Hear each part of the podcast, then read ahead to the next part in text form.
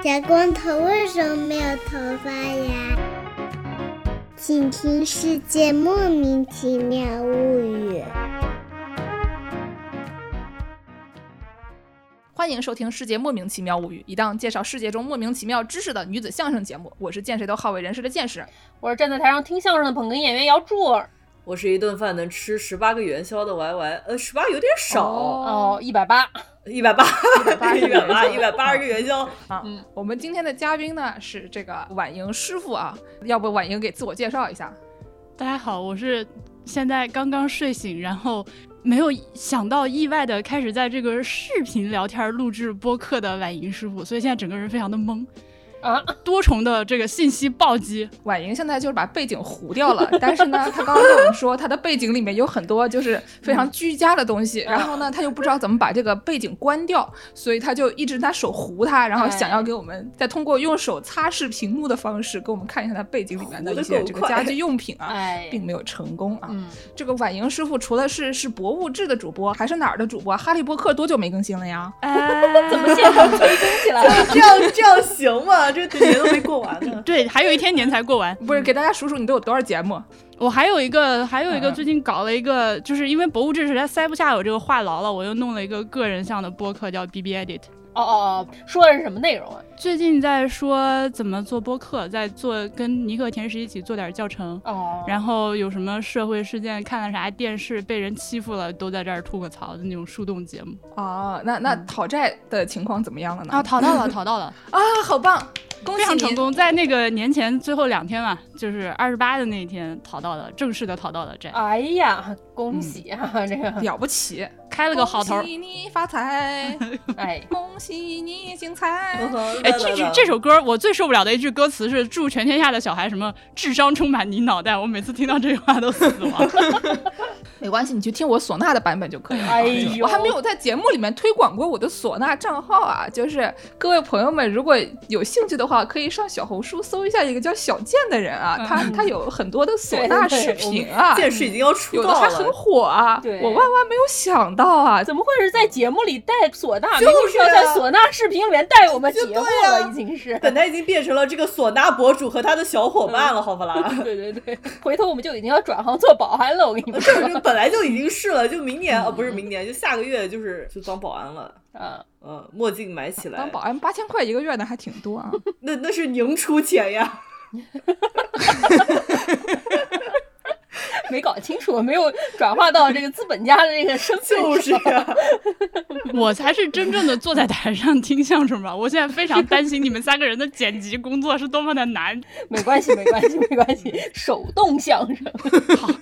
好的，我们这期节目呢是一个跟紫金山结婚的节目啊，哎，一点都不抄袭。我们跟紫金山呢，毕竟我们都是南京人嘛，我们跟紫金山结婚呢是一个这个童养媳儿的这个概念，从小就跟紫金山很有关系，对吧？从小就跟紫金山结婚。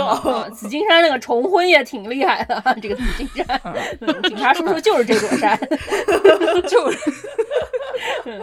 对，但是我们婉莹师傅呢，这个跟紫金山结婚啊，还是最近两年的事情啊，最近几年的事情呀。要不要不婉婉莹师傅先给大家说说你和这个紫金山之间的爱恨情仇吧？嗯，哎，这个一上来就是这种爱的表白吗？还是有点？比如说你第一次去爬紫金山啊，或者说什么对吧？你第一次见到紫金山啊，或者第一次听说紫金山，就过去一看只有四百米啊。对吧？嗯，对，那个我再次强调，我没有睡醒啊。以下说的话我不太负责任。反正一六年的时候，那个时候我我跟我先生第一次去爬了紫金山，然后那个时候刚见面哦，呃，然后他是从事这个相关行业。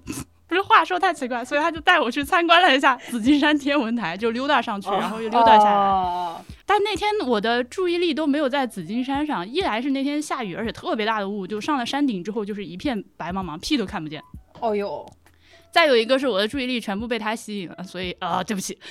昨天刚过的 情人节啊，今天在这里发狗粮是不是有点晚了啊？录节目的时候是二月十五就是啊，蒸饭呀，蒸饭呢，蒸饭呢，有吃的了。所以，所以第一次基本上等于白爬了，但第一次也是我唯一一次就是靠腿上去腿下来的，因为谈恋爱不嫌累就能走。呃，同时也可能侧面确实说明了紫金山不是很高。他像我这种非常弱鸡，因我从来不锻炼、从来不运动的这么一个人，也能腿上去腿下来。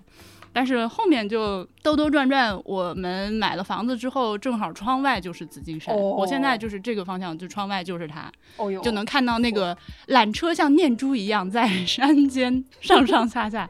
呃，每天看到它，然后上上下下的享受。哎，是的，三菱电梯小区后面就是那个爬一条爬紫金山的路，所以还蛮经常去的。它现在已经成为了我生活的一部分。怪不得这个婉英师傅说要跟紫金山结婚呢，每天走不了着呢，这是 是加入了这个家庭。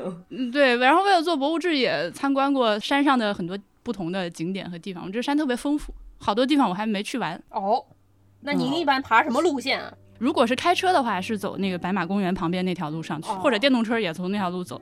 呃，如果是腿儿的话，就是我们家小区后面的这条路，就是上去有什么长玉春木啊，那些竹海湖啊。嗯，所以不是南京的朋友听这期节目，就大概已经有一点了解了。这期节目跟您一点关系都没有，就是反正就是听个乐，对吧？对，听个响，听个四人相声，整天就跟你说一些什么鹰驼村，对吧？那金山原教旨主义的人都是得从鹰驼村爬的，对吧？老年团都是得从鹰驼村爬的。鹰驼村应该是在山的西。西边吧，哦，就是贾王妈地铁站旁边那条路是吧？我都不知道，可能当年我什么二姑奶奶去爬的那会儿还没有地铁呢，所以说我们小时候都是没有地铁的。嗯，我我经常经过那个地铁站出来，就确实是天气好的时候，会有一群人穿着那种正儿八经的爬山的衣服在那儿集结，准备上山去。什么羽绒马甲吗？不至于吧，我们南京就是那种钓鱼戴的那种帽子，那叫啥帽子？户外反正那种哦，渔夫帽。啊，渔夫帽，然后紧腿裤，手上还拿个杖。I was like，对对对，没有必要吧，朋友，这个山也咱也不是去爬乞力马扎罗，你弄成这样，反正不是这个重要的是一种心情和心态，仪式感，仪式感，对，还要拿捕虫网，小朋友，好像的确虫什么的还是能见着不少，是是。啊，那我们给大家介绍一下紫金山吧。就各位不是南京的朋友，或者哪怕在南京对爬山像婉莹一样没有什么太大兴趣的朋友啊，对吧？就是我们本来说跟婉莹说要录一期跟紫金山有关的节目，然后我就给他的粉丝说了这件事情，然后他的粉丝大惊失色，说什么婉莹要去爬山了，然后就非常非常害怕，因为就是他已经树立了一个能坐着绝不动的一个人设了，非常准确。就所以说呢，就是给各位不想动，只是想听个乐的朋友们。给大家稍微介绍一下，这个紫金山是个啥啊？嗯，就刚才我们都说了，紫金山是一个你完全不需要戴着渔夫帽、拄着个登山杖上去的一个 一个山。因为我小时候真的见过很多穿着小裙子和高跟鞋上去的女的，她们也没啥事儿。这个山呢，它最高的地方只有四百四十八点二米。就大家想象一下，四百四十八点二米，就是你怎么说呢？正经山能能这样吗？对吧？就是你随便就上去了，四百米也就跑几分钟就到了。我记得以前八百米跑三分二十秒，所以四百米应该有一分多，差不多吧。所以应该是挺快的啊。然后呢，这个东西虽然它很矮啊，但它占地二十平二十。万平方公里，我少了一个字，我写二十平方公里。Wait a second，二十万平方公里，你确定吗？没有没有，不是二十平方公里是对的。我刚刚 全中国也才九百六十万平方公里，你不要乱说。我刚刚以为是二十万平方米。对，就是所以就是感觉是 Y R D K 的感觉。对，二十平方米真的就 Y R D K，二十平方公里，所以这个是对的啊。就是反正就是地儿虽然很大，但它很矮，所以就是爬紫金山有很多条路线，它可以从左边上，可以从右边上，可以从上边上，可以从下边上。上边上，飞机上是。东南西北的意思吗？这地图的上边儿有打起那个合金弹头了一个直升飞机，上面下来两个人扛着机关枪是吗？对对对，没错啊。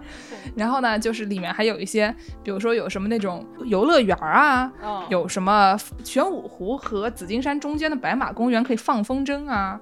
对吧？然后呢，里边还有水库可以给大家裸泳啊，等等的啊。就我这里我们不太建议啊。哎呦，那我们首先问问大家，就是紫金山为什么叫紫金山？紫金山里有紫色吗？哦，是不是因为什么藏着帝王之气，所以是紫色的？所以说我们颜色那期节目里面介绍那个罗子带里面那个什么罗出来那个紫色吗？对，就不是，就是你想看这个帝王之气都是紫气啊，紫气东来，对不对？你说是不是很有道理？你你这么一说，我就信。我觉得非常有道理。嗯，但是好像最开始是说紫金山的那个山里边的那个石头啊，还是什么东西的，它里面就它这个矿物质里面什么带一些什么紫色之类的，大概就是，好像据说，反正我是从来没见过，你们谁见过的可以给我们来电来函说一说，发发照片啊。你看紫金山这个石头里面的确有紫色，也也是有可能的。嗯，但是我确实有一天在天气条件可能那天特别特定的情况下，它那个灰蒙蒙的一片山有点泛紫。但是就见过那么一次，但这能是紫金山的特色吗？不能 不能，别的山它不紫吗？冻紫的。总之呢，就是紫金山有没有紫色的这个问题，我们觉得好像不太存在。既然婉莹是这个脸对着紫金山啊，每天脸对着紫金山的人，那说不定他能看见紫色，那还是还是可能有一些关系的。那我们其他人。真的是没有见过这样奇妙的场面，所以呢，就觉得好像跟姿势没有什么关系。嗯，那还有一件事啊，就是南京每次他们都说南京下雪了，对吧？南京呢有还是会下雪的，今年下了很大的雪啊，我听说。对啊，但是呢，有经常有一些年份啊，大家都说南京下雪了，大家出去一看，你骗谁呢？对不对？嗯，就是这个时候呢，就会有一些这个像《扬子晚报》这样的小报啊，跑出来说。没有没有，我们真的下了，然后跑到紫金山山顶上给他一拍，说：“你看这儿下了五粒儿。”哎呦，就大概就是这么一个情况。现在有了小红书之后，这个通报的任务已经转到了小红书上，因为有的时候你打开小红书，它首页会给你推南京下雪，然后一看就是紫金山顶上，然后我一看外面屁啥啥 what，经常说明大家不要看这个四百米并不高啊，但这个四百米还是有一定差距的，在这个气象方面，四度的区别好像是。哎呦，才四度。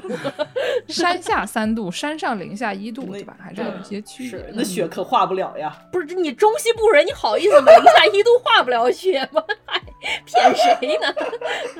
啊。那我们在这个介绍紫金山本身之前，我们先给大家说一说这个山下的，就是就大家都知道这个南京啊，有两个非常著名的景点，先是一个湖，再是一个山，对吧？有这个玄武湖和紫金山，就是退休老头老太太特别喜欢去的地方。现在是老头老太，九十年代姥姥小时候，那是承包了全南京市所有中小学生的春游秋游啊，基本上很少你能出这个玄武湖和紫金山的，这两个跟紧箍咒似的。是，没有，我们小时候可就阳山被踩，你记得吗？啊。博物志好像也说过，那就只去过那么几次吧，啊，差不多吧。所以呢，它下面就是有一个这个灵魂拷问啊：玄武湖跟紫金山连着吗？不连，不连，不连着。那中间是什么呢？太阳宫。那个路口，因为那 exactly 就是我家住的地方。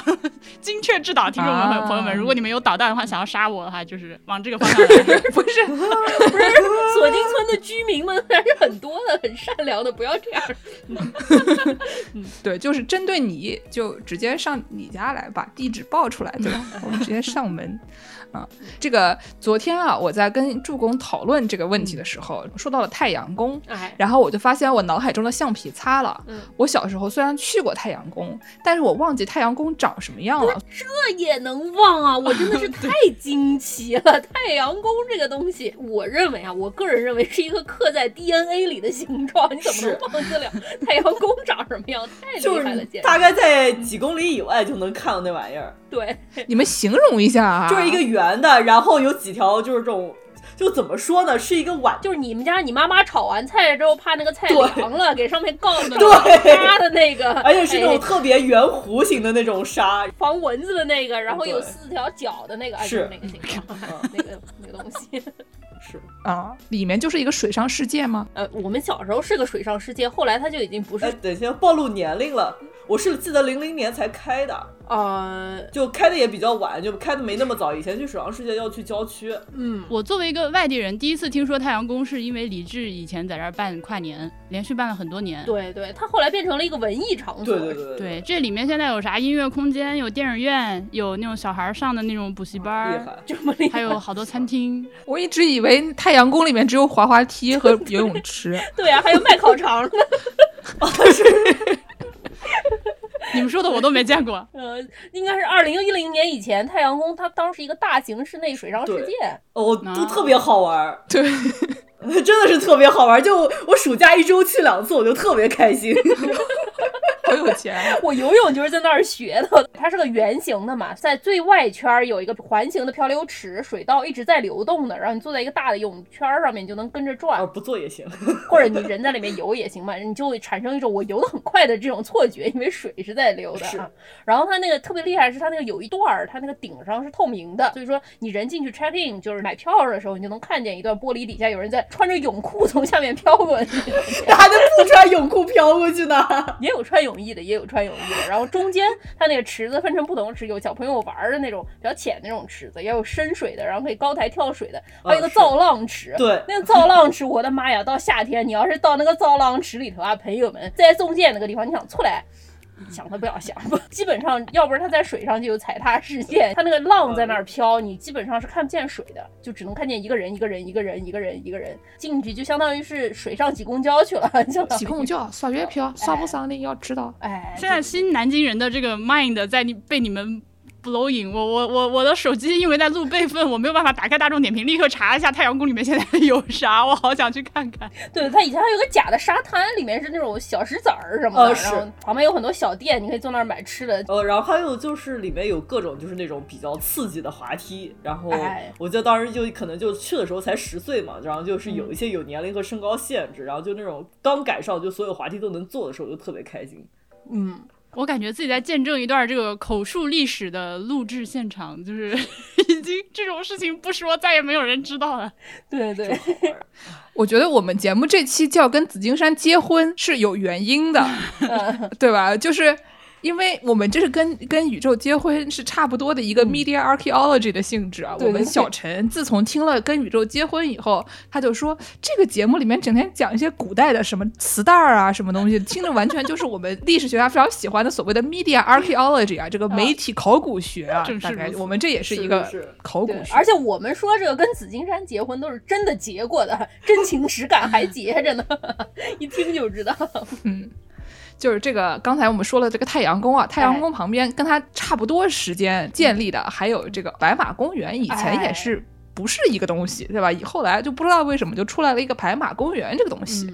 然后呢，我们小时候就会爸爸妈妈就会带着你去那边放风筝，然后过去一看，怪全是老头老太，也不光是老头老，好像很多老头子喜欢在那边放风筝。然后呢，就是技术很强，看到小孩还要教人家，还要好为人师。但是白马公园好像它最开始是一个雕塑公园，就是跟风筝没有什么关系，就是设定上它是从各个地方搞来了很多雕塑，然后摆在白马公园里。所以有白的马。是吗？有的，我记得是有白马的。他现在除了这两件事情，还有很多老头在那儿那个打陀螺，就抽陀螺。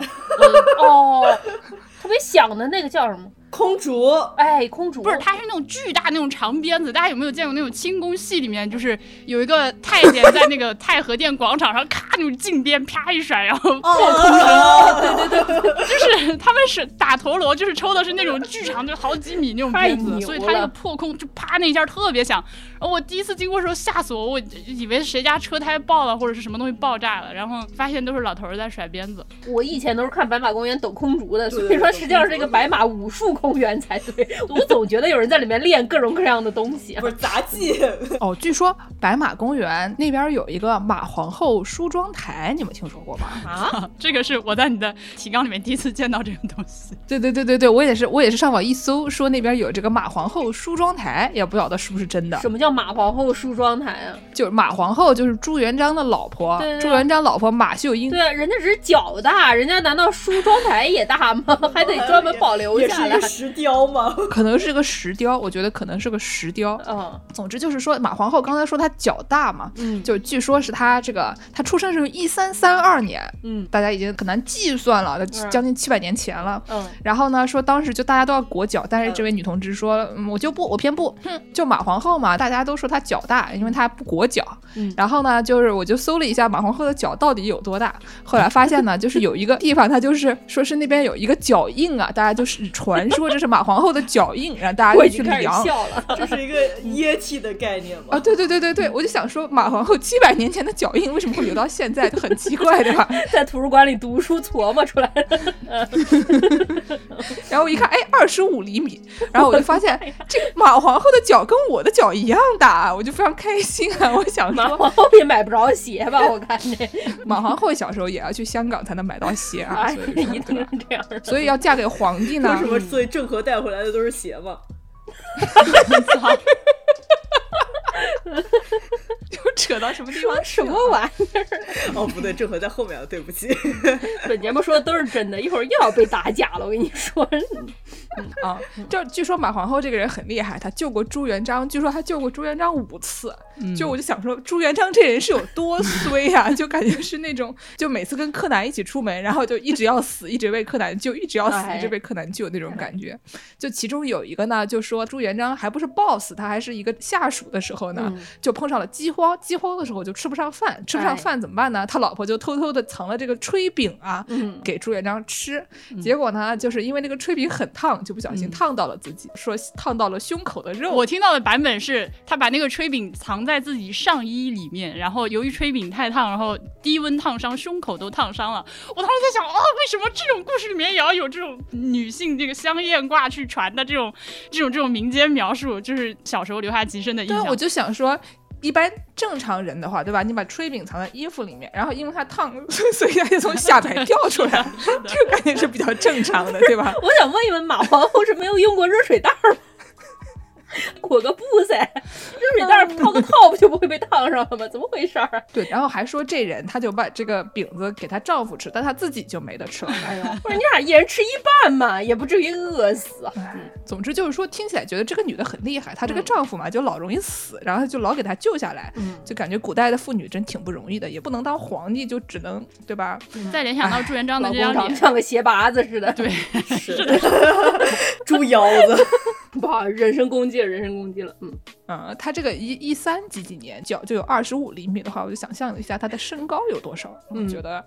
应该还是挺刺激的，可能比这个朱元璋说的还高一点啊！真实的大女主有 never know，嗯，大女主，大女主，嗯。然后呢，就是除了这个白马公园以外，哎，说到了朱元璋了以后呢，我就想到了他起名的一些奇怪的癖好，比如说这个紫金山，它里面有紫字儿，对吧？哎。然后呢，它那个附近还有紫霞湖，紫金山里面还有紫霞湖。对。紫霞湖呢，这个名字不是后起的，紫霞湖这个名字是因为它旁边有一个东郊国宾馆，里面有个叫紫霞洞的一个东西啊。而这个紫霞洞呢，是朱元璋给起的名字。为什么呀？就是因为据说这个紫霞洞是道书中的第三十一洞天。然后洞里面有一个居士，就里面有一个什么道教的居士，就躲在里面不出来，可能是一个社恐啊。嗯。然后这个社恐呢，就被这个朱元璋就提溜出来了，就是说朱元璋跑进去说不不不，我要给你封一个称号，然后就给人家封了一个紫霞真人的称号。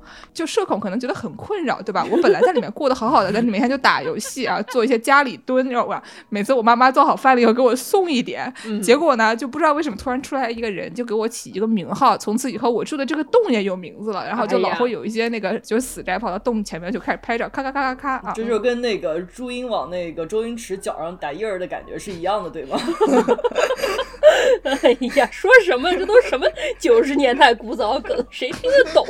哎，总之就是说紫霞湖是一个这个因为旁边的这些道教传统啊和里面的这些什么道士的名字而命名的这么一个地方。紫霞湖也是咱们南京这个非常著名的一个景点啊，对。是一个水库吧，好像是个，也是一个游泳池的概念。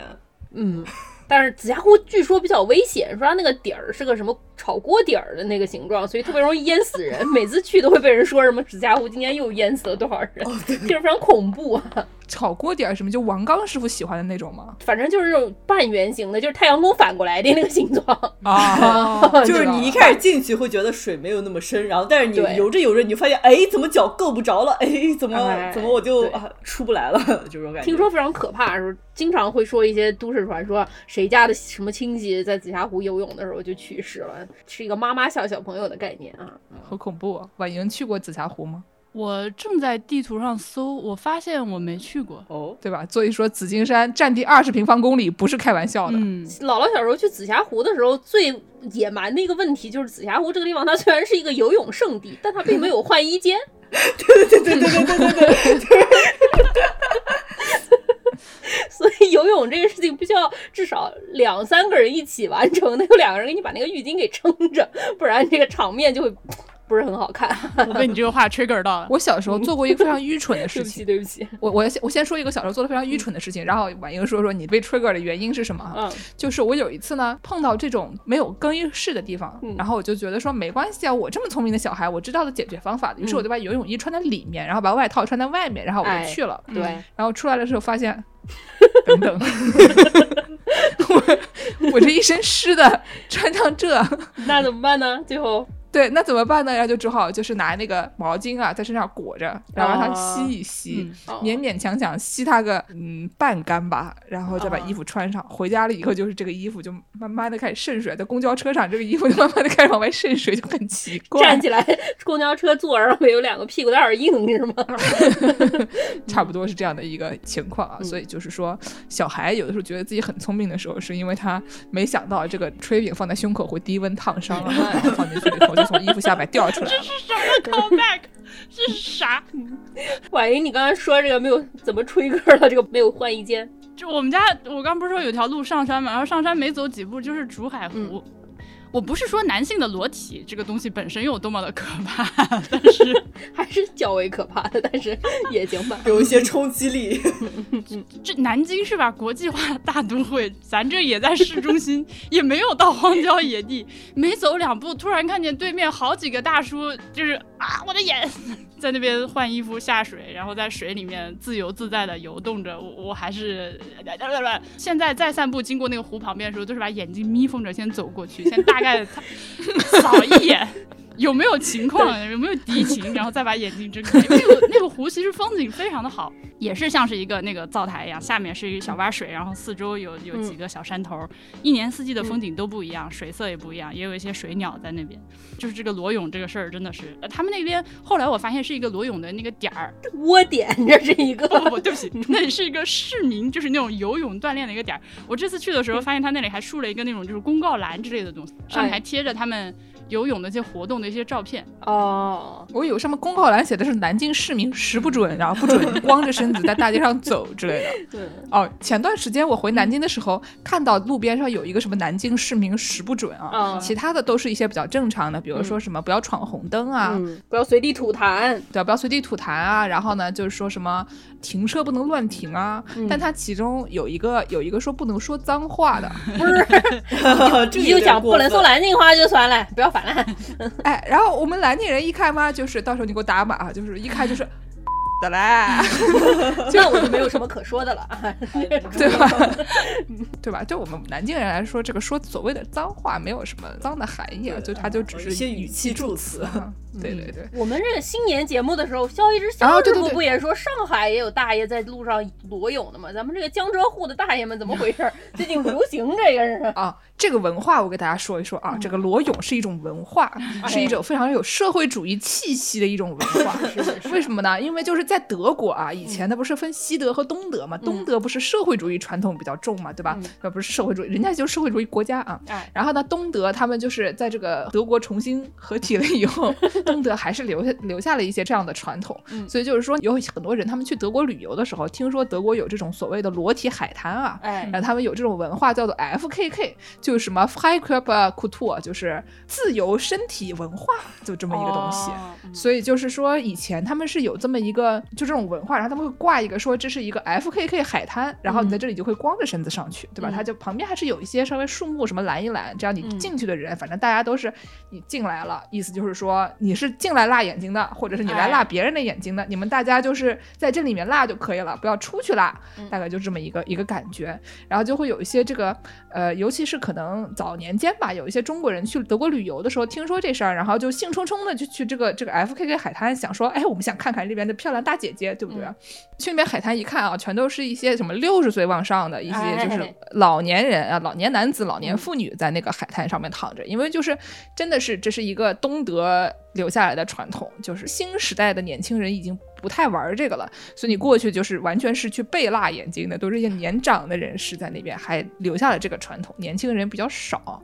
但是呢，就可以看出这是一个我们社会主义国家啊，就是这种自由的这种文化啊导致的，对吧？然后现在。我觉得可能我们江浙沪保持了这种传统啊，也是差不多年龄的人，也是这个社会主义的怎么说优秀接班人，他们就光着身子在这个水旁边啊晃来晃去。这么说很有道理。我建议大家还是把这个海滩稍微围起来，给他们一些专门的 F K K 海滩，让他们自己就是在里面自己互相拉就可以了，就是不要在大街上。上次我们肖师傅说，他走在大街上，从绿化带里面跳出来一个 光着身子的老头，跳出来这个拦都拦不住，好吧？我前几天跟波比师傅聊这个事情的时候，他就说，因为他之前也是在德国，就不光是在海滩上，天气只要一好。不管什么季节，就是欧洲人对太阳的这个热爱，街上就会有全裸的各种人，就是在路边正常走路、正常买东西。对，而且其他人也没有什么反应，这个就很吓人。我想到一个笑话，就是，呃，我们姚柱有一个朋友，他之前跟我一起在芝加哥，他经常跟我讲这个故事，因为实在是对他产生了巨大的心理伤害啊。这位朋友呢跟我说，他跟姚柱一起，就是姚柱去芝加哥旅游，他们一起去家门口的一个店吃饭。嗯，然后那天呢碰巧是好像也是芝加哥一个什么节吧。反正就是那种裸体上街的这么一个节吧，裸体骑自行车节。哦，对对对，对对对。然后那个他住的那个地方呢，又是一个那种男同性恋聚集区，叫做 Boys Town，就是一听名字就知道了，就是男孩镇，对吧？然后男孩镇呢，他们就在那门口吃饭，吃的好好的，突然就门口冲过来一大群人，一大群就是裸体男子骑着共享单车，大家体会一下，骑着共享单车啊，然后就一溜就这么过去了。然后这位朋友说，他这辈子再也不敢骑共享单车了，因为就想象了一下那些光屁股男的骑共享单车的样子，他实在是没有办法往上坐。对对对对对对，我已经忘记我们这期节目是要跟紫金山结婚的，为什么变成跟光屁股男子结婚？不行，这个这个事情不行。对，对主要这事儿对对冲击力太大，大家这今天这个视网膜受损挺厉害的。是是是，我们回去讲，我们回去讲明孝陵啊，明孝陵啊，嗯嗯嗯，这个最重要的景点。嗯，刚才我们说的这个马皇后嘛，对吧？就是这个明孝陵，就是朱元璋和马皇后合葬的墓，因为他就是这个孝字是马皇后的名字，马皇后的那个谥号就不是他的兴趣爱好，就是低温烫伤，就他的那个言字旁那个谥号，去世了以后的谥号叫孝慈，所以就是这个地方就叫孝陵，就明朝的这个马皇后的陵墓，大概就是这么个东西。反正大家都知道它是一个世界文化遗产，当然就真的有什么好玩的吧？我们南京人都不喜欢去花钱的地方哎，过去一看，哎呀，收门票就走了。明孝陵还是挺著名的，大家看那个南京那个照片上面有两个石马什么的。哦，孝陵神道对吧？对吧？就是一条大步道，然后两边是对称的，俩石马面对面的那样啊。小朋友都往上爬，姥姥小时候也是爬过的。谁家没有过一张那个五岁小孩坐在石马背上的那种照片呢？啊，现在可能不让爬了吧？现在还有人爬，虽然不让。嗯嗯。哦，说到这个，我妈有一个兴趣爱好，就是在夏天的时候，在这个收门票的地方关门了以后进去旅游。哎呀，因为就是夏天这个天黑的。不是比较晚嘛？但他们好像就是是五点钟就下班了吧？毕竟也就是一些这个公职人员，就该下班就下班了。下了班了以后呢，这个门就是开着的，你爱进进爱出出。哦，所以呢，就周边的这个居民就苍蝇搓手，他们就在这个点儿以后就会进去，对吧？因为就是这个地方门票还挺贵的，但是让你买年卡吧，就总有一种说你一年不去多少次就不回本儿的那种感觉。所以呢，他们就会赶着这个夏天关门了以后的。时间段进去，进去拍拍照啊，对吧？摸摸石马呀，骑骑石马，这个是不允许的。然后呢，进行一些娱乐活动，散步啊，甩手啊，等等的这些，我觉得还是还是很不错的啊。那各位这个小时候都是什么时候去的这个明孝陵呢？明孝陵要么就是秋天去的，有那个落叶的时候挺好看的；要么就是春天去，正好去梅花山赏梅啊，然后就经过去一下明孝陵，对不对？完事呢？嗯，小时候去的就印象不深了，但后来就比如说有小伙伴来南京玩的时候，就会带人家去明孝陵。新南京人呢？明孝陵我是这几年去了好几次，也自己去过两回，然后有朋友来也会带。然后之前跟博物志的听众，咱们组织过一个南京本地的瞎溜达，也去过一次，我觉得还是很有意思的。它那个神道旁边的这些什么石像、石马、石羊、石虎的。确实是帝王级别的这个雕刻，而且有很多细节保存的还很好。就它其实不算是我见过的明朝石刻里面保存的最好的，比如说那些须发之类的东西，可能是因为骑上去的小孩太多给磨没了。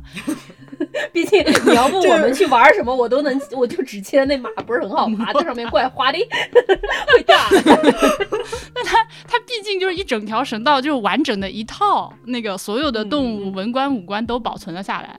而且它的格局有点奇怪的，就是因为它明孝陵它还景区比较大，有好几个入口，所以你如果没有进对那个门儿的话，你会疑惑自己现在处在哪里。因为一般来说，这种明朝的陵墓，首先它应该是一条直的，但明孝陵不是，它是依着山势绕来绕去的，有一点。但只是到了最后，就是到那个坟圈子前面那段才是一个正南正北的路线，所以你一开始去的时候会有点迷糊。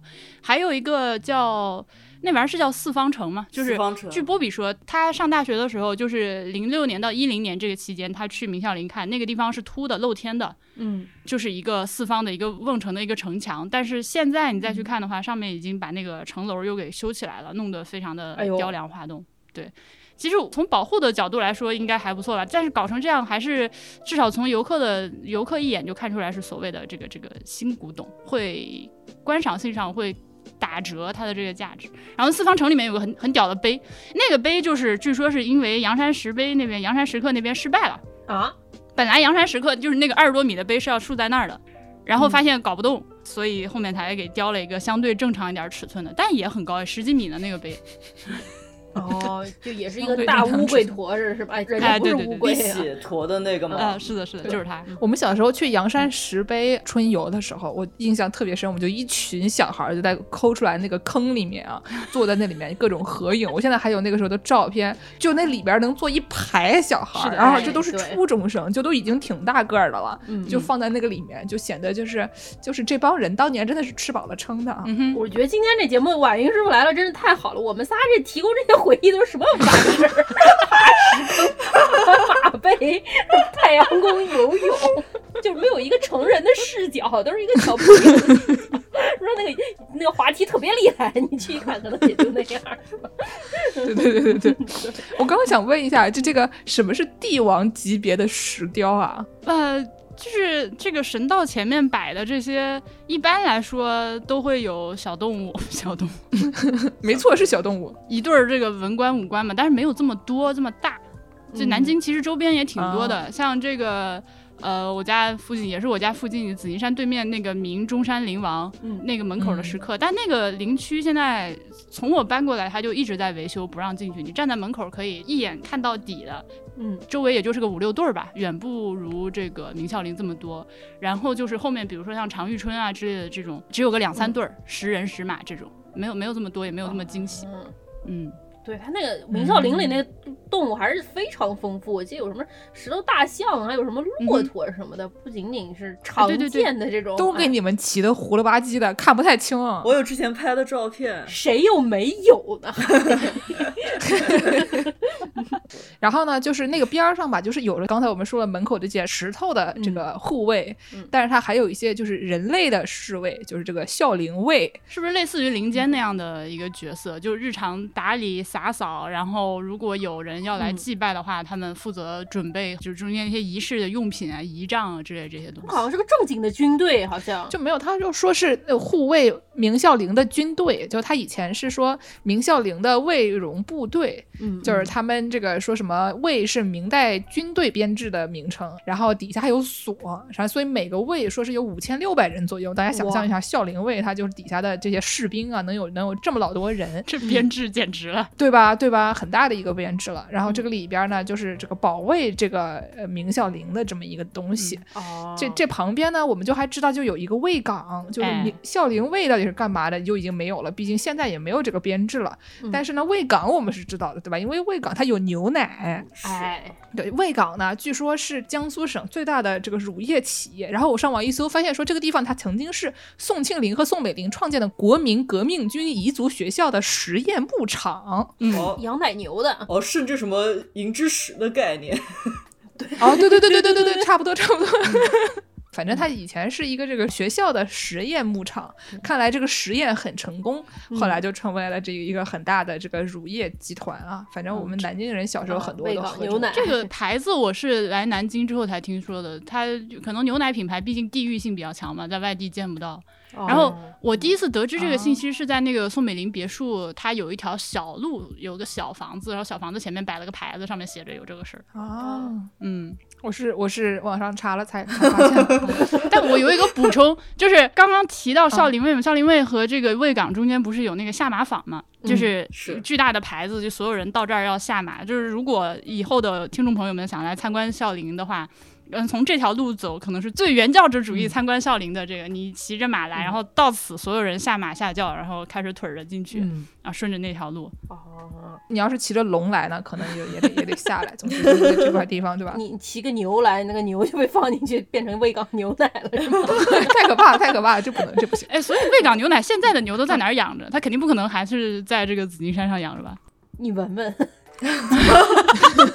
郊区啦，肯定不在这里啦，对吧？以前这个地方偏，现在已经很城里了，所以就嗯，不能算什么了。对，那那我们下面讲点正经的，讲讲中山陵吧，对吧？就是大家讲到这个紫金山，觉得最重要的就是中山陵，都聊一个小时了才说到中山陵，这节目还能结束？真的要跟宇宙结婚了，真的是三小时，三小时分上下了。这中山陵确实是小时候外地人一想到要来南京旅游去的第一个地方，夫子庙，可能至少是我们这个年代吧。是的，现在可能都去太阳宫了吧？就是小时候去这个中山陵有一个重大的问题，就是那个台阶，乖那台阶爬死。哦，对小孩来讲，就是三百九十二级台阶。哎，你就爬吧，逮到死爬。但是呢，有一个问题，有一个有一个蓝领人，他没得事干，他没得事就去爬那个台阶。然后有一天，他想说，我去数一数吧。他的膝盖还好吗？不清楚。然后就吃上了维骨力，置换了人工膝盖。呃，不确定啊。他就是有一天，他就数了这个台阶，然后发现说，哎，怎么不光是三百九十二级，他发现有四百零六级台阶啊。然后就他就是找南京的地区小报啊，《扬子晚报》爆料，他就说不对，我发现这个东西它是一个四百零六级台阶。然后记者呢就陪他过去数啊，然后记者的膝盖也不行了啊。然后记者发现啊，就后来在一篇这个不知道什么可能零六年还之类那种古早报道里面，记者说这个三百九十二是没错的，剩下的都是一些就是辅助性的什么木头的台阶啊，就是为了保持这个地方的这个结构完好，或者说让那个大家更好爬。外加的一些台阶加起来呢，就变成了四百零六，但它原来设计的时候是三百九十二，就是这么一篇非常无聊的一个报道啊。不是找到，这听起来完全是一个建筑师的问题哈，就强凑这个三百九十二没凑成，最后之后逮到夸一大补地台阶，中间给你修一个小的，所以我这不算不算。听起来是一个啊，你知道施工嘛，总是要出事故的，房子嘛总是要漏水。这个时候我们就可以请出这个婉莹的家属同志过来跟我们说说施工的内容，是有多巧？你说出这句话的同时，他开门进来了，啊，施工师傅回家了，嗯嗯，施工师傅回来，嗯，大家讲一讲各位对中山陵这个台阶或者中山陵的印象。中山陵我没有想到它是一个这种有点像欧洲教堂里面那种教皇去世之后。那个人的棺材的摆放方式，因为中国这个入入土为安，你给他箍个坟圈子，你在外面这个绕着坟圈子绕一圈，一般反正去之前我是这个想法，呃，没想到去了之后是甚至，哎，我这个语言表达能力，我去之前以为是那样的，没想到去之后是这样的，所有人进去之后，大家自己想一下就好了。对的，围着他那个白色大理石的那个平躺在棺木上，因为他们不是棺木，呃，平躺在地上。越说越奇怪，我感觉已经是柯南的命案现场了，是个纪念堂的概念吗？呃，对，说的是不让拍照，禁止喧哗，但是我去感觉大家还是挺不规矩的，挺吵的。我对我对这个里边没有任何印象了，就是我只记得台阶了，里边是个啥？里边是个圆形的那种白色的一圈栏杆，然后你就往下看，它这个特别深的一个坑，跟动物园那种狮虎山似的那种坑。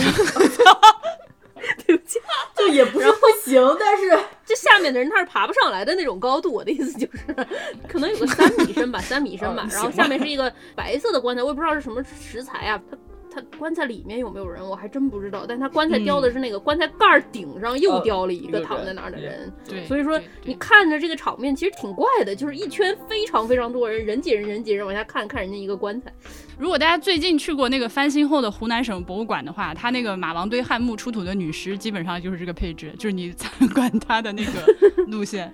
但是这个这是这这女士她不是自己选择的这种形式啊，这个孙师傅这个人脑回路非常厉害的，我觉得。我给大家说一下这个为什么我都不知道，因为就是前段时间我有个朋友讲我啊，说见识爱贪小便宜的性格已经影响了他的人生，所以说呢，中山陵里面付钱的旅游景点我基本是不是很清楚的。不是。剑师，我觉得你可能还是脑海里橡皮擦的问题。你这个中山陵是去过的，而且是咱们俩一起去的。我我去过，我去过，我只是最近不太没去过，所以我忘记了。我们可能一零年的时候一起去过吧。我那那天穿了个高跟鞋，你记得吗？哦哦哦！对对对对对对对对对对对对对对，穿着高跟鞋爬了四百零六级台阶，你记得吗？真正的汉子。刚才我们说了这个，我是一个贪小便宜的性格影响了我的人生的一个人啊。旁边他有一个音乐台，哎，对吧？音乐台呢，它门票只要十块钱，嗯啊，但是它不大，就是就是一个比较小一点的地方，跟中山陵相比，它便宜一些。嗯，然后呢，就我前段时间经过了那里啊，观赏了一下，想起我们农友师傅说过，音乐台里面是可以吹唢呐的。哎。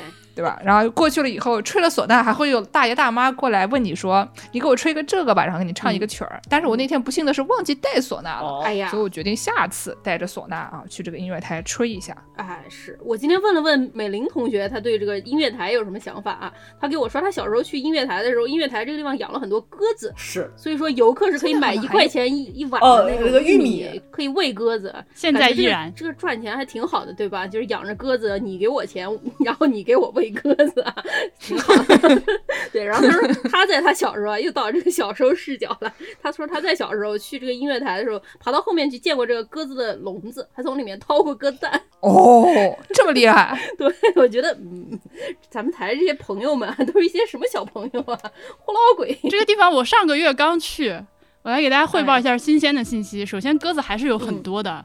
而且那个鸽笼也确实就在那个音乐台的背后。这个音乐台，大家一边听我们说，一边得去搜一下图看一下。它是一个半圆形的，其实非常像那种就是古罗马的那种那个市民广场音乐台。就是它整个是露天的，有一个这个小小的舞台，舞台后面还有一个作为背景的一个屏风，然后呃围绕着这个半圆形的舞台有一个月牙形的水池，再往外呢就是一层一层的这个观众的座椅。哦，你如果去搜它的平面图、俯视图的话，是非常规整的一个这个这个欧式的东西，但是你仔细看它的建筑细节，就充满了那个中式的装饰，而且是经过了这个杨廷宝这个这这个这个音乐台是杨廷宝设计的，还经过了提炼的。就是还不是，其实像我们现在有很多那种假的古董，它是直接把古代东西照抄过来，他是自己做的一些提炼和设计，所以就怎么看怎么漂亮。这地方特上相，如果有有人要去这儿拍婚纱照，我觉得也是个完全可以理解的行为。所有那么多鸽子嘛，拍婚纱照的时候放出来吧。呃，才你可以拿那个玉米咔一撒，然后鸽子就会绕着那个那个舞台一圈圈飞，是挺好看的。就是要小心鸽屎。然后它的那个鸽笼就在舞台后面有一条小路，你越过那条小路，后面就是鸽子房，真的是挺多的，而且到处都是鸟屎和鸟毛。顺便提醒大家一句，这个。呃，音乐台最近的厕所在修，所以你如果像我那天憋尿，然后想到，哎呀，进了景区就有厕所的话，你可能会遭遇很大的人生挫折。但从那个地方往下走的话，有一个那个就是游乐园，那游乐园里面是有厕所的。然后我上次碰到了完全一样的事件，我就是从那个游乐园走过去的。我经过那个游乐园，我想说这个没事，一会儿就到目的地了，结果追悔莫及。哎呀，然后它的入口也比较迷，它其实有嗯东边和北边两。个入口，但是东边那个入口不让进。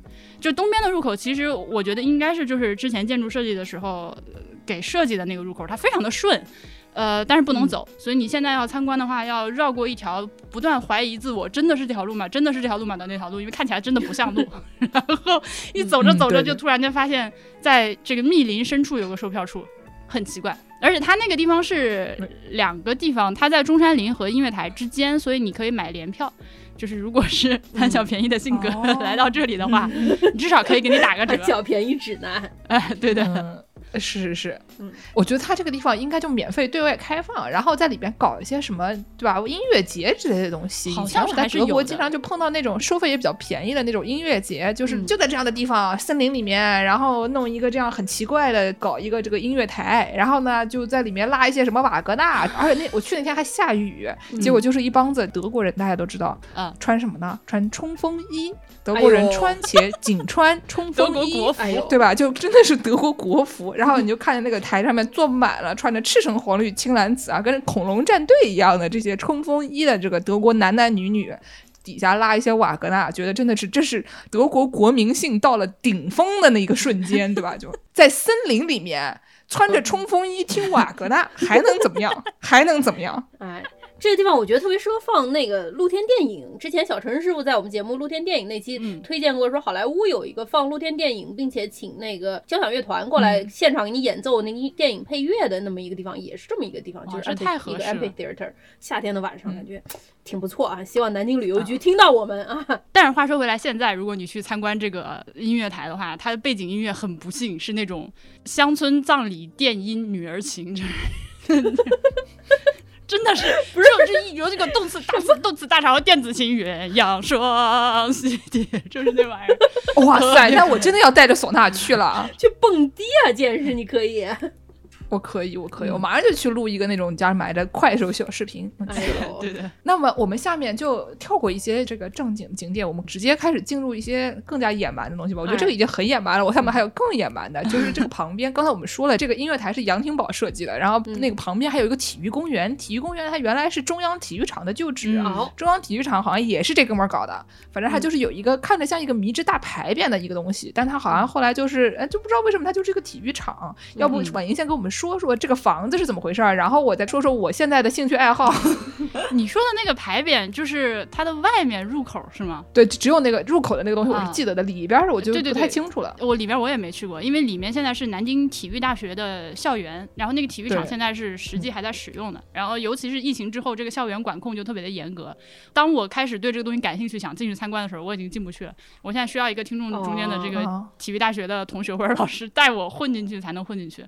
呃，能看到的就只是所有市民都可以看到的一个巨大的像牌坊一样的入口，对，那个也是杨廷宝做的，而且那个门口也是一个婚纱拍摄的重点地区。哦，里面的话，如果大家想看，现在可以去那个江苏省美术馆的那个老馆。还有一个杨廷宝建筑的一生的那种回顾展，还依然在展出中。那个展览非常的优秀，尤其是推荐南京的朋友们一定要去看，因为你在里面看到的展出的各种各样的建筑，大部分都可以依然在南京街头日常生活中看到，还有很多都是可以走进去参观的，就是连接感非常强，很少能看到这样的展览，我觉得挺好。你对吧？你先进去看看，然后出来一看，哦，这个东西我认识，这个地方我去过，哎，对，这个东西我爬过，对吧？对，这样就那种感觉，还是很酷炫的。呃，这个中央体育场呢，以前好像是一九三一年为举办全国运动会啊，全运会兴建的，然后整了一堆什么跑马场、足球场、网球场、游泳池什么东西的。这个东西呢，就是它就还是普通的钢筋混凝土结构，但是有很多就刚才就婉莹说的那些中式的一些就是细节呀，呃，装饰啊，然后进出口是牌楼啊等等的，就是反正有一个看起来非常酷炫的这么这种特点。然后就是一九三一年，我就看到说，就一九三零年左右的这个体育场，然后就我就想到了这个柏林的 体育场，就 一直建了奥林匹克体育场，一直就胜利了这么一个东西，非常可疑的一个建筑啊。哦，对，但是我觉得跟柏林的这个帝国体育场相比，好像还是这个好看一些。嗯，是的，而且那个时候杨廷宝他非常的年轻，三一年他是刚刚从这个美国归国，而且他三一年他是啊，他是一九零零年生的，所以三一年他三十一岁，他其实二十八九岁就已经开始主持。设计建造这种这种非常大型的工程了，就是这种天降紫微星没有办法的那种人。嗯。哦，零一年，不好意思，那就是三十岁，厉害。嗯，刚才我们说到这个体育公园，它的一个最重要的功能，对于南京市民来说最重要的功能是这个拍婚纱照。嗯，哎是，而且它这个地方呢是你可以看到夕阳的，就是它在一个一个小山坡上，一个小山坡上呢，它就会能看到就有这种就是夕阳西下的这个景色，所以就会有所谓的 magic hour，就是你大家的脸上的光都特别好。嗯，所以呢，就是以前因为我家就这附近的市民嘛，对吧？我跟我妈去那边遛弯的时候，我们俩有一个兴趣爱好，就是看怎么样才能在一张照片里面拍下最多的还穿着婚纱的狗男女啊，啊，或者是这个情侣啊，对吧？就是就新婚夫妇。然后我我就跟我妈比。就有的时候能拍出五张，我妈说不，你看我拍个六个，然后我说不，我我下班要拍出七个，你看远处那边那个也是，别人都是把他给裁出去，你俩是尽量给兜进来，什么法？对，尽量给他兜进来，就因为那边的拍婚纱照的人实在是太多了，所以这就成为了一个就是体育运动，看怎么样把这些人都拍进去。你们这是婚纱摄影师的逆向工程，你回家再用 Photoshop 给他俩再修修框，然后这这一整套流程就完成了。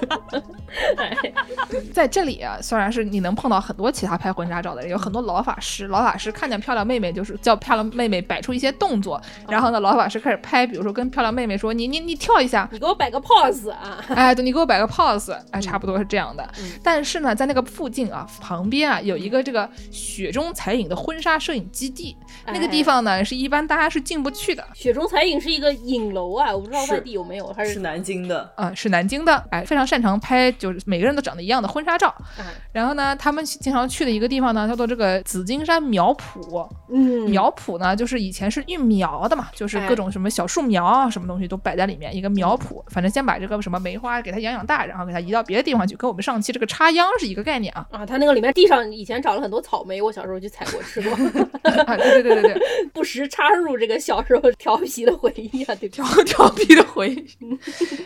嗯，是的，就是这个冬天它是对外开放的，但是你到这个它长出苗来的时候呢，因为就大家都觉得说这个地方里面人太多了以后，就我们中国市民啊，南京市民有的时候有一些像我们这样的小朋友不是很文明的，进去就带到就是死耗，把那速度耗秃秃了，还是啊。养蚕嘛，在家养蚕，它里面有桑叶，你别的地方找不着桑叶，就知道去苗圃耗。哎哎呀，这个人啊，哎，然后呢就会关上，就把门关上。嗯但是呢，这个勤劳勇敢的南京市民啊，山哎大王啊，这帮人啊，他们就总能找出一个口儿，它是开的，哦没有开口，他给他踩出一条路，他给你把那个旁边那个就是围墙给他绞开，嗯就非常恐怖。在那个旁边的这个登山步道上，经常看到一些这个迷之打开的这个围栏，然后大爷大妈们就知道从这个地方进去，进去就可以可以挖草头啊，大家都知道这里面有好东西，就进去了。进去了以后呢，就是以前我也是跟着我爸妈，就是大摇大摆的就进去了。后来发现那边有一个、有一条路专门是给雪中彩影开的，你可以把这个婚纱摄影的那个车开进去。哎，开进去以后就发现怪怪，他们在这个地方搞得不得了。嗯为什么呢？你开到底了以后，它首先先是这个一个有一个湖，旁边有个小亭子，嗯，小亭子旁边有一个什么东西，就是刚才婉莹说她就是做梦都想获得的那个更衣室。更衣室，你知道吗？那里面有一个更衣室，国体男子的克星 更衣室，对，你想坐公交车没有水屁股印儿吗？更衣室了解一下。这里我必须打个岔，就是更衣室这件事情，你刚说是亭子嘛，后来我最近刚刚去了一趟湖南的常德。常德他们那个江里面，就是也是一年四季都有人游泳。我是上个星期去的，还有人在里面游泳。但是呢，人家就解决了这个更衣室的问题，就是直接在这个江边立了个棚子，哦，就像见识你的聊天背景后面这种，动森的那个哦我我这个动森是那个动森最开始的那个帐篷，嗯，对，就是临时核酸检测点之类的这种小帐篷，其实这个事儿就解决了。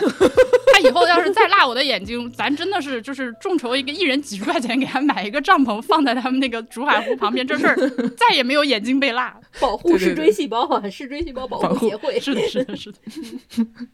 然后呢，它那个旁边啊，先是有这个更衣室吧，然后有个湖，嗯旁边呢就有一个那种迷之有点北欧风味的小亭子，也不知道是什么北欧风，反正是一个那种木头的小房子。然后呢，它在这个里边呢，就是有一些那种非常网红、非常小红书的那种，有一个小钢琴，但那也不是一个正儿八经钢琴，像一个玩具钢琴一样。因为曾经那个门的它是两片玻璃，然后这个玻璃有一天不知道被什么就后老鬼给它碎了，所以呢我就走进去了。走进去了以后呢，发现它就是有什么那种假的树，然后有这个小椅子，哦。然后有这个小钢琴，有一个小的那种就是写字台一样的东西，反正就都那种非常小红书、非常网红的那些装潢吧。嗯。进去就是感觉很出片的这么样的一个地方，哦，旁边就有树和湖嘛，反正还挺好看的。嗯。这个东西完了以后呢，就你继续往前走，就出现了一个那种非常刺客信条的一块地，就中间有一个那种古怎么说，反正欧式那种古代的那种喷泉儿，啊，就那个喷泉它是废弃的，它就摆在那里，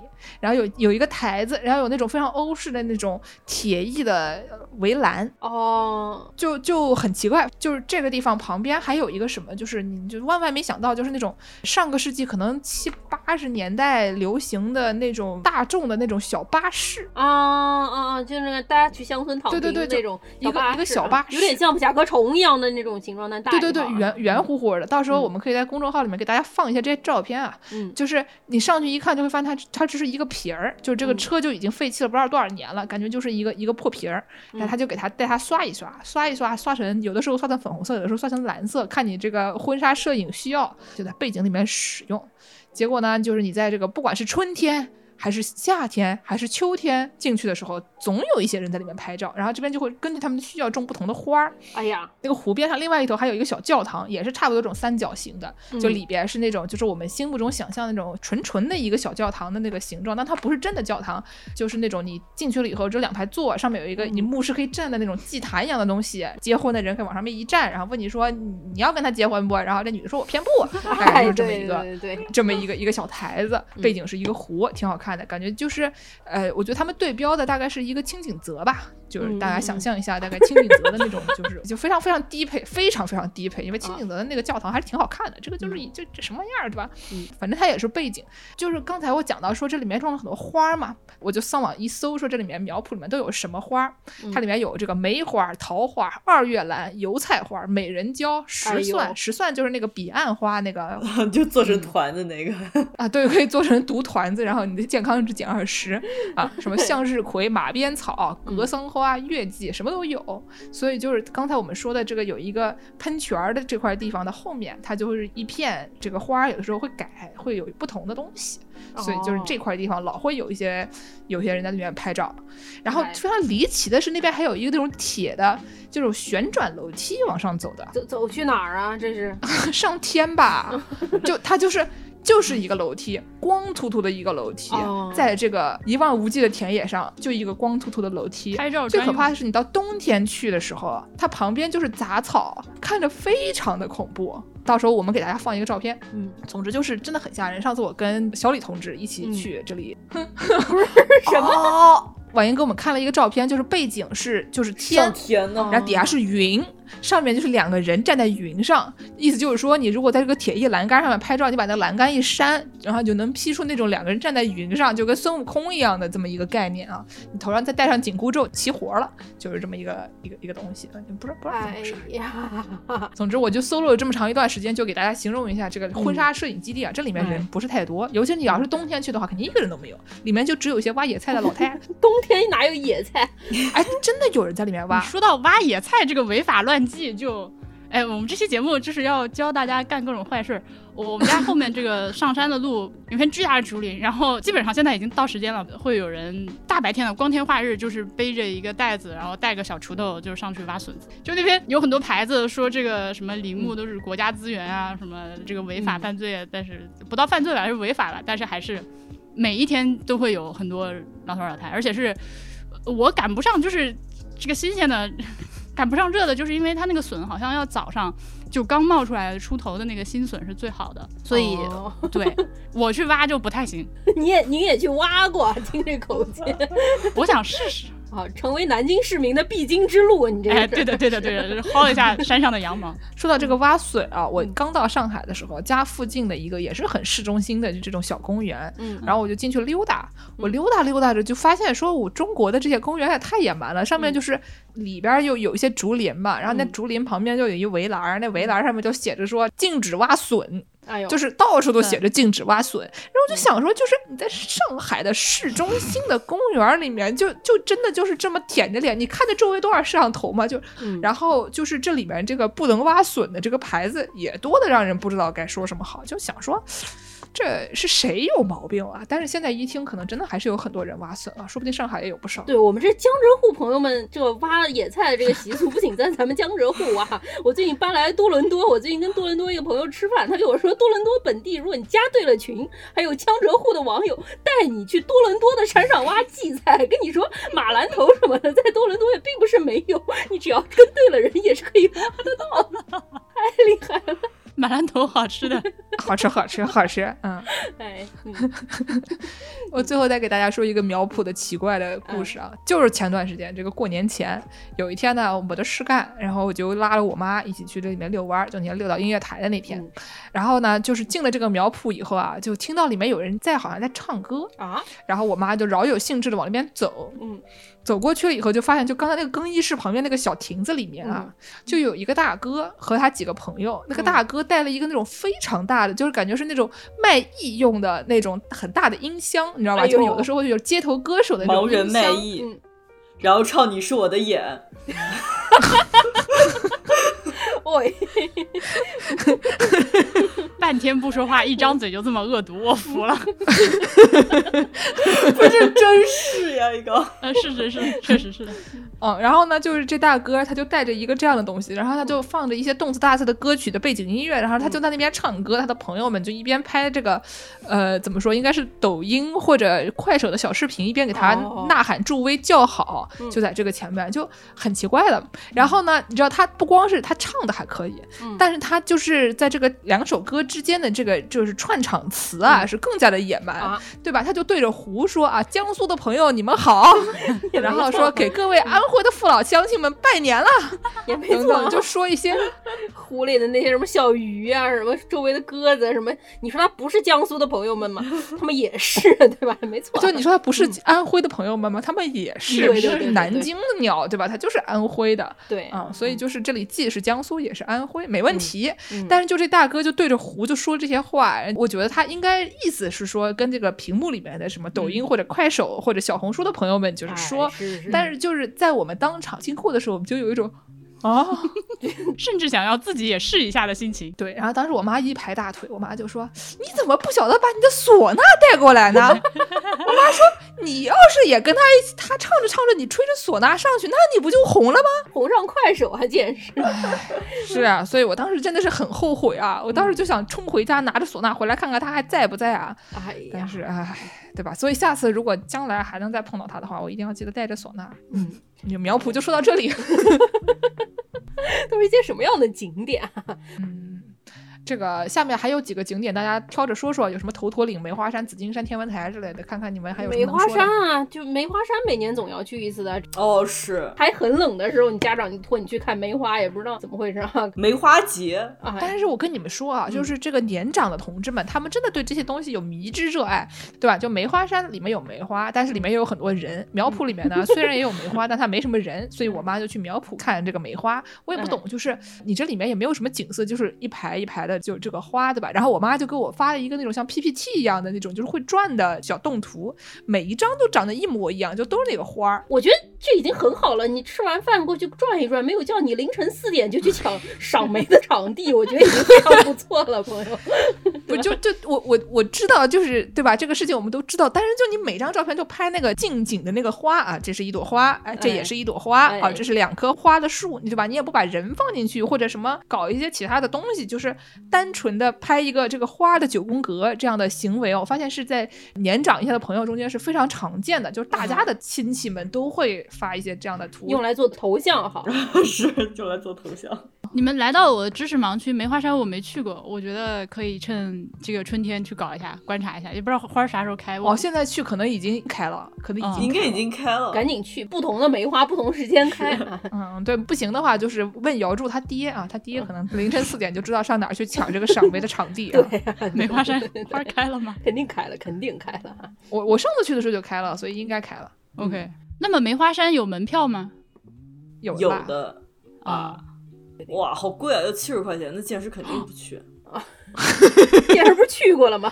没有啊，我不去的，我都是从那个缝里面钻进去去苗圃的。开什么玩笑？但它包含在明孝陵里面了。哦，但梅花山真的还挺漂亮，它那个梅花植的挺密的。五点以后去啊，五点以后还有半个小时，对吧？天黑以后还有半个小时，抓紧时间，今天去不成，明天再去。是的，但是我觉得我不能再摆在这个里边，就是什么灵谷寺啊，什么这个体育公园啊那边的这个免费停车点，在节目里面告诉大家，不然的话以后我就没得停了，对吧？就是其实这个山里面不仅有免费的旅游景点，还有免费停车点啊，所以就是我每次去都不花钱。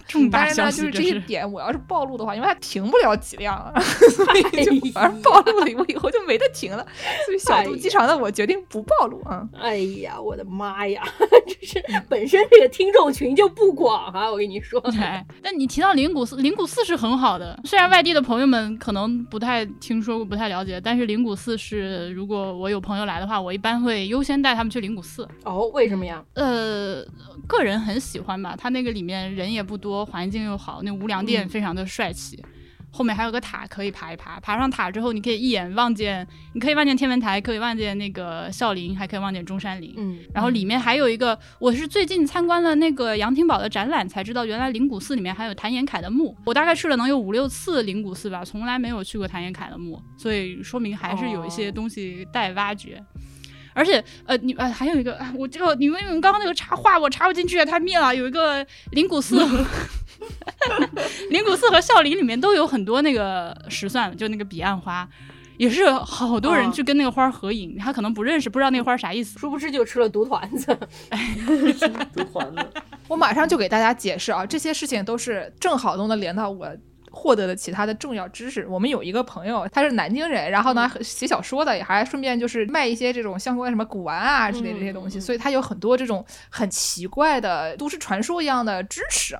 所以呢，等会儿给大家说。但是我们现在讲这个灵谷寺，它据说是会闹鬼的，因为它有这个无梁殿。无梁殿呢，据说好像是从风水上来讲，因为它中没有中间这个大梁嘛，所以就风水上来讲，说是一个好像不太吉利的一个东西，说这种结构在风水上说是阴宅。就很奇怪，而且呢，它这个无量殿是这个供奉的这种什么战争烈士的，就都是一些，都是一些这种像英灵殿一样的地方，所以就是它双重闹鬼嫌疑吧。反正就是南京人经常就是都市传说，经常就会讲说在宁古寺周围啊，哎，你要是晚上进去啊，啊，就会看到一些奇怪的东西啊。毕竟你们想想看，这一个山虽然也挺大，这山上有几个陵墓啊，好多个陵墓全都在上面，所以说就是有这种都市传说也不奇怪。不过无量殿。大家进去可能看到是那些蜡像吧，那些蜡像真的非常的恐怖。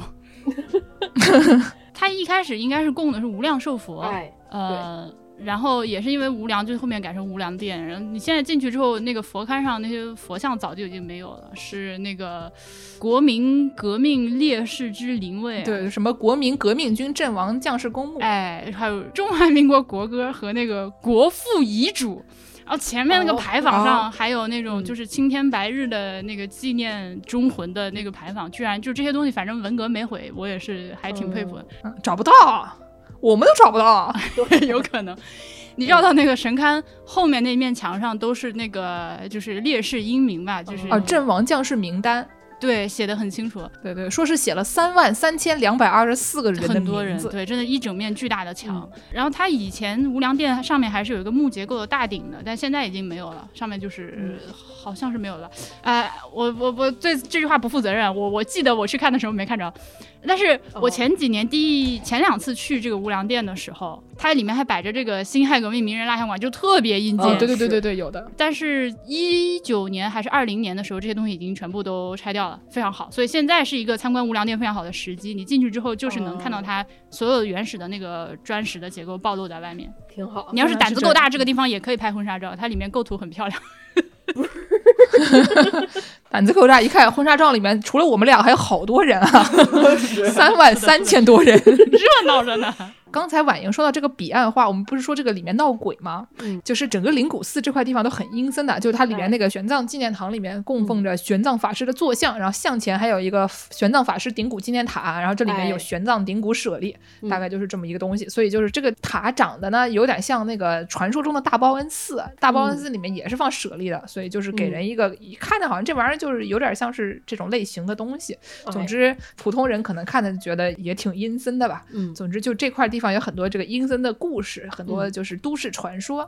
但是有一个什么好像不是都市传说呢？就是这个刚才说这个彼岸花，就是说紫金山，因为众所周知是一个风水宝地，对吧？而且它地方很大，所以就是你这护林员可能也不知道里面发生了什么东西，就是因为它实在太大了。所以呢，如果你老了啊，这个年纪很大了啊，他去世了，你就把他的这个骨灰啊埋在这个风水宝地紫金山里面的话呢，就好像是一个很多人就是他们很向往的一个事情，是不是很热闹？对。对对吧？很热闹。本来有三千人，你姥姥娶了三千零一人，是吗？好像说这玩意儿三万呢，每天晚上蹦大迪。哎，对，反正就是南京人啊，好像就据说，我就我那朋友跟我说，很喜欢把这个姥姥的骨灰就是埋到这个紫金山里边去。哎呀，然后呢，但是呢，这个事情是一旦被发现，他是要罚款的。罚什么呢？就是说你不能你姥姥在里面，欧姥姥也在里面，大家的姥姥都在里面。这个事情我本来想要 confess 一下，被你说要罚款，我又不敢说了。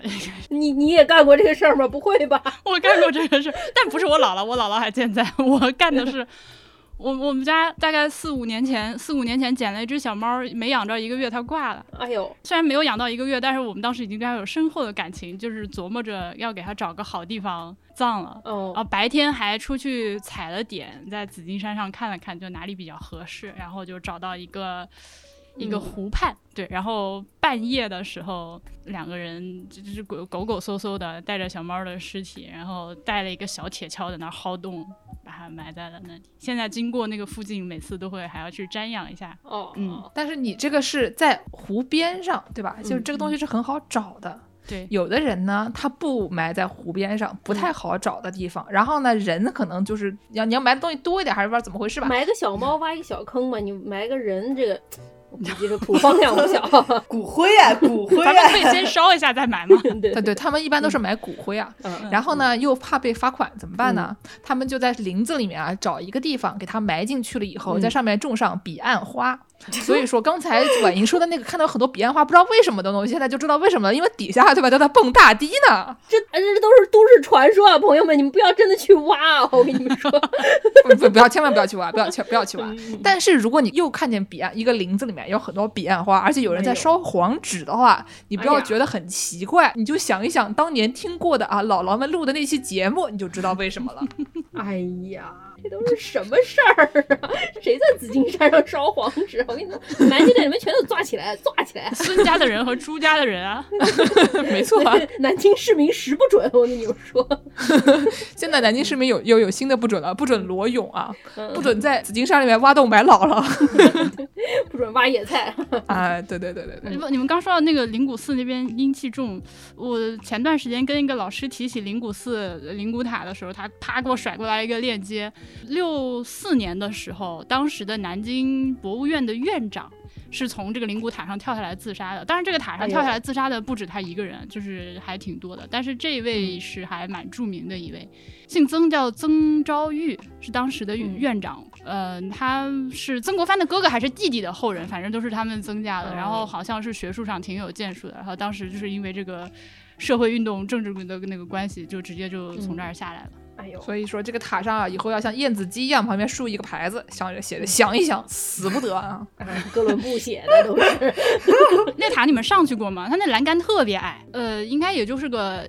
最多不超过一米一，而且你上到顶上的时候其实很高嘛，嗯，栏杆只在腰的那个地方的话，我真的是头晕，超害怕啊！而且它为了应该是为了那个排水，所以它那个都往外做有个斜坡，你站在那儿你能感觉到脚下那个地面是本来就有点往下斜，然后再加上那个栏杆超级矮，但是不怕高的朋友们还是非常推荐爬一下这个塔的。斜你也就斜个百分之一二也就够了，我的妈呀，斜到肉眼可见也是有点激进。呃，对，脚能感觉出来的。那上面爬上，一旦爬上之后，风景是很好的，有点害怕，有点害怕 站远点儿。对对对。反正就是说，在那块附近经常会有一些说什么凌晨会遇见一些怪事啊，什么就婉莹家门口的那个缆车在什么半夜会停？废话当然会停啊，不然 对，不然嘞。然后还有说什么这个凌晨如果在明孝陵里面出现的话，会碰到一些什么事情之类的。什么紫霞湖没有水草啊，游泳感觉被人往下拖起来，发现脚上这个手印啊什么的这种东西，什么头发啊缠着你的脚啊，对吧？怎么有这么多这种？你的故事多了，多的很。然后我这个朋友，他是一个南京小杆子那样的性格，就喜欢不得事找事这么一个人。然后呢，他以前就听说晚上啊，经常会有这些闹鬼的事情，于是他就跟他的朋友一起开个车，晚上大半夜的上这里面去，哎，去撞鬼去。结果没有撞到鬼，给他撞到了什么呢？撞到了紫金山的这个一个传统的啊，这个老项目，就是车震。哎呀，我以为撞到了狼呢，毕竟紫金山这个都市传说有狼也是一个常年的都市传说。是，就遇到了不是狼啊，就遇到了一些这个生龙活虎另外一种狼啊。嗯，对。然后呢，他就说，就远处就看到这个车在动，哎呦，于是他们就觉得很好笑，于是就开着大灯过去，感觉好像要去去抓人家，就。开着大灯过去，把人家吓到了以后就走了。结果车顶上面有个白衣服的人站在车顶上，是不是？抱着一只狼啊！对对对。总之就是听说了这些都市传说以后，觉得这个明孝陵顶上这个市民娱乐活动真的很多。从早到晚的，早上起来可以抽鞭子，对吧？早上起来，我们可以先复盘一下这些南京市民在明孝陵里面都干嘛。首先，早上四点钟去抢赏梅的场地，对吧？对，紫金山上面。然后呢，开始挖那新笋。哎，然后挖完新笋以后呢，差不多去白马公园抽鞭子。去完白马公园 鞭子以后，脱光衣服跳到紫霞湖里面游泳，对吧？游完泳以后，带着你的那个大呃怎么说 speaker 拿过来，然后在那个苗圃里面对对大家喊说：“江苏朋友们，你们好！” 唱卡拉 OK 哈，唱完卡拉 OK 了以后，带着唢呐去音乐台里面就吹唢呐。哎，吹完唢呐了以后呢，现在几点了？差不多坐个索道下来。下午五点了，就可以去孝陵卫里面骑马。对对对对，去孝陵卫里面骑马。嗯，骑完马以后，下面哎，下面干嘛？大家再想想，还有什么事情可以干的？晚上可以住在紫金山顶上，带帐篷。嗯，那个缆车的终点上面那不是有个平台吗？那个平台好像在某些节日或者有些特殊的天象的时候，上面你帐篷去晚了都没有地方扎的。这么厉害？我没有去住过，但是我看过听众朋友给我发的照片，他们那个整个一个平台上搭满了帐篷，全部都是在上面露营的。所以就是你，你录完影以后，到不说差不多凌晨，然后碰到一下这个紫金山的鬼，跟他打一个招呼，要一个签名，然后你就又可以去挖笋了，反 正就是这么 循环啊，土拨鼠之日了又。哎，对，不过在山上就是夜爬，好像是一个蛮传统的项目，哦，好多人组织这种活动，虽然我也不太能理解，因为我觉得晚上还是挺危险的吧。是啊，不是你白天也不想爬啊？哎，对我白天我也不想，就是了，对吧？因为山上他们有些那个。爬山的道是真的，就是伸手不见五指，是纯纯的漆黑。我有一天晚上，我散步散到我们家后，就还是那条路，准备说往上走几步，看看晚上那个湖什么样子。就是真实的害怕，因为你走到那条步道入口的时候，往前看就是一个黑洞，一丁点儿光都没有，特别可怕，就是和周围的城市环境差非常非常多。对，它不是大家想那种有那种爬山步道的那种爬山，它很多路就是真的就是只是可能地上有几块石子垫出来那种石台阶，但是都是野路的感觉啊。嗯，推荐大家还是去这个紫金山的登山步道，如果你害怕的话，这个登山步道还是正儿八经是是个路，然后底下铺了一沓那个看起来像操场操场的塑胶跑道一样的那种红红不拉几的那个东西，还蛮但也没有灯。但是你爬上去以后还是上上下下的享受，一会儿 上一会儿下。还是去坐缆车吧，哎，朋友们。嗯，好了，那我们该说也差不多了吧？这个这个，最后我们毕竟请婉莹来，本来婉莹说这节目真的要我来嘛，对吧？就是这个你们你们这么能说，就我插都插不进去啊。以前我们的农友师傅说过，跟我们录节目就是没有别的需求，最大的需求就是你要跟剑师抢话说，因为就是找不到这个气儿口，插不进去，是的，是的，对吧？你就强行抢，剑师总会听的。你们学我没关系，我给你们剪进来。对对对，就是呢。所以说这个节目本来跟婉莹说，你什么都不用准备了。你除了过来跟我们说点你知道的以外，下面我们就教你教你讲两句南京话。然后呢，那么婉莹有什么想学的？哎，我们现在就是进行南京话教学。我先汇报一下我这几年在南京的学习成果。嗯，就是可能一共也没有几句。我自从学会开车之后，学会了一句南京路怒路怒的话是“走哎得”，还。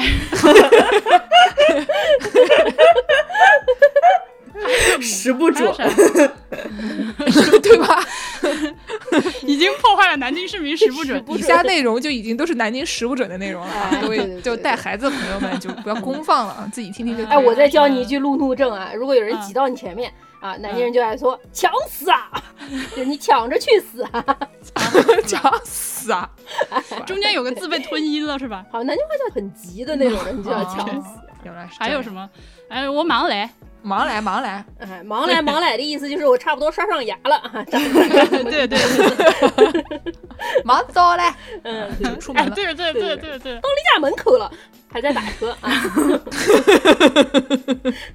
呃，我的乖乖，我的个乖乖，我的个乖乖，对，嗯，那那我们要不教你一个古早绕口令儿，就是这个零五零六年的挤公教的中间的那一段 rap，挤公教刷月票，刷不上的要迟到。包含好，钱咋了？锅子掉了满地跑。我挤了二点半，你猜他讲句什么话？哎，刷卡太快，轻松刷；刷卡太快，轻松刷。你们俩还会啊？不会，不是朋友，你这个其实人家还不会走呢，你叫人 跑是吗？飞起来了，已经是。你不要急啊！我的意思就是说，就因为这个很快嘛，对吧？我们一句一句的就会讲个三句，什么？挤公交刷月票，挤不上的要迟到，还可以啊。我觉得这个可以不？挤吧，嗯，挤吧，挤吧。你先试一下啊！挤公交，来来来，婉莹跟我一起念：挤公交刷月票，挤公交。刷月票，哎，蛮好的，蛮好的。刷不上的要迟到，挤不上的要迟到。哦，挤不上的要迟到，挤不上的要迟到，挤不上的要迟到，挤不上的还是有卷舌音的，对吧？没有卷舌，挤不上。上，嗯，挤不上的要迟到。报看好，钱抓牢。包看好，钱抓牢，这也是平舌音，钱抓牢，钱抓牢。哎，钩子掉了满地跑，什么玩意儿满地跑？钩子就是那个零钱的那个，怎么说一角钱那个角钢镚儿，钢镚儿，他们叫它钩子，叫领钩子。嗯，哎，领钩子，钩子掉的啥玩意儿？钩子掉了满地找，钩子掉了满地找。啊，对，钩子掉了满地找，不是满地跑，找钩子掉了满地找，嗯，对吧？就是零钱掉在地上，你在地上抠，还摸摸索索的，钩子掉了满地找。我记了二年半，你猜他讲句什么话？我记了二年半的什么？你猜他讲句什么话？你猜他讲句什么话？哎，这就有点难。你猜他讲句什么话？哎，你猜他讲句什么话？最后呢，就到了 punch line 了，对吧？刷卡太快，请重刷。刷卡太……哎，这个和普通话没有什么太大区别，我感觉。刷卡太快，请重刷。刷卡太快，请重刷。刷卡太快，请重刷。轻松刷，就是刷卡太快，请重刷。嗯。刷卡太快，请从刷。哎，这个听播客的朋友看不见，现在剑师在用手在给我画这个音高，日语的那个，对对对，音高，对，就是这个请重的这个地方呢是要低下来的，但是呢，在这个刷的时候又会高上去。刷卡带快，请重刷。哎，这样的。刷卡带快，请重刷。哎，对对对对，哎对，嗯，非常好，非常好。然后我们把它给你剪一剪，你就可以成为 rap，明日 rap 之星的片尾。哦，最后给大家介绍一下这个事情是怎么回事啊？可能对于现代人来说就不晓得这整件事情都是为什么要发生，对吧？说以前挤公交车你是要投币的啊，没想到吧？要投币，或者你可以刷那个公交卡 月票，叫做要刷月票。然后呢，你上去了以后呢，你要不投币，要不刷月票。所以呢，你要是投币的话，你要先把钱抓牢，你不要掉的满地的。哎，你的两块钱，对吧？你要是坐那个带空调的那两块钱，对吧？你你就高级公交，真是高级公交，高级公交车。然后呢，你带的全是一毛一毛的。然后你上车，我的抓稳，挂掉的满地的。然后旁边的人就看了一眼，哎呦，小胆子，因为还在挤呢，对吧？司机也很急的，南京的司机都是互相抢着跑的，两个十三路公交车要比谁先开炮的。你要是不赶紧刷的话，这个事情他忙落后了，很生气的。对对对，然后呢，就是司机还跟你讲说东东哎往里走啊，里面看到了。然后他挤进去以后，发现他偏离，在后面挤的要死，像沙丁鱼罐头一样的。东东哎，东东哎，我最近听了一个特别好笑英语的一个词儿，有人把这个沙丁鱼罐头这个 sardine 作为一个动词来使用，说 I sardine my way。On to a bus 这样的感觉 哦，挺好，挺好，就是一个东东东东东把堵门口。你要是不投币的话，你刷卡对吧？对对对。你好不容易你上去挤挤挤挤，总算挤到了那个读卡机前面了，然后你就刷了一下。结果他他跟你讲刷卡太快，请重刷；刷卡太快，请重刷。就是你刷太快，他没有记录下来，你还得再刷一次。他原本是这样：刷卡太快，请重请重刷。哎，然后你多刷几次，他会刷刷刷刷刷卡太快，请重刷。对，以前还有那种说什么低老年卡啊，对，还有 低老年这种，对吧？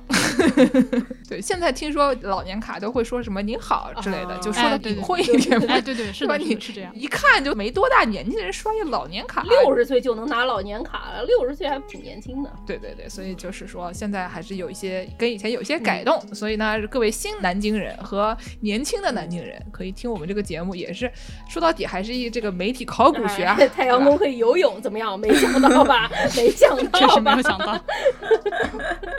你知道太阳宫可以游泳吗？他摇头，不知道。你你再问问他，他知道太阳宫可以冲浪吗？太阳宫可以冲浪吗？他 露出了跟我一模一样的表情。回头给你发两张照片啊。好的，好的。对对对对对，好，那我们今儿就差不多就到这儿。欢迎大家来南京，欢迎大家爬紫金山，欢迎大家体验紫金山上的众多的这个景点。嗯，反正我在这好几年都还没有看完。我们刚刚真的只是提了。只能说是一小部分，还有非常非常多其他的可以看的东西。嗯，紫金山上太丰富。对，主要是我们其实都是一些基本上，要不就是我们一六年的时候去参观的，要不就是不要钱的，我现在会去的地方，对吧？要不就是一些这个婉莹最近几年带着朋友去旅游的时候去过的地方。但是紫金山里面很多老头乐呢，就都都还没有没有参与呢，所以将来我们这个博物志什么线下这个组织活动的时候，可以悄咪咪的去挖笋，然后被逮住啊之类的，对吧？组织群众聚众挖笋还行。聚众做违法乱纪的事情啊，这是万万不行的。好的，我们结尾给大家放个什么歌儿啊？对对对，婉莹说一个歌吧。哈，我们片尾要放歌的，给我们推荐一个。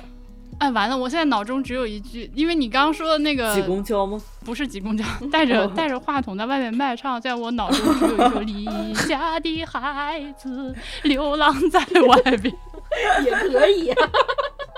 也可以，我们结尾给大家放一个串烧，先放两句这个挤公教的原版，然后呢，再给大家放离家的孩子。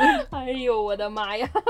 就这么愉快的决定了啊！好好，嗯，感谢大家收听，我们下期再见。大家下期再见，再见，拜拜。挤公交穿越车，挤不上你要知道，包干好，工资掉了满地走。我骑了二年半的车，他讲句什么话？刷卡这块轻松刷，刷卡这块轻松刷。挤公交穿越车，挤不上你要知道，包干好，裤子掉了满地走。我骑了二年半的车，他讲句什么话？刷卡这块轻松刷，刷卡这块轻松刷。上一步往里走，贷款这边堵门口，咚咚哎，咚咚哎，你要动就动啊！我前面的站路走，后面的走路动，我不是孙悟空，我不会武功。你家的孩子流浪在外边，没有了好衣裳，也没有好颜，好不容易找份工作，辛勤把活干，心里头淌着泪，脸上流着汗。离家的孩子夜里又难眠，想起了远方的爹娘，泪流满面。春天已百花开，秋天落叶黄，冬天已下雪了，你千万别着凉。月儿圆呀，月儿圆，月儿圆呀，又过了一年。不是这孩子，我心中无挂牵。异乡的生活。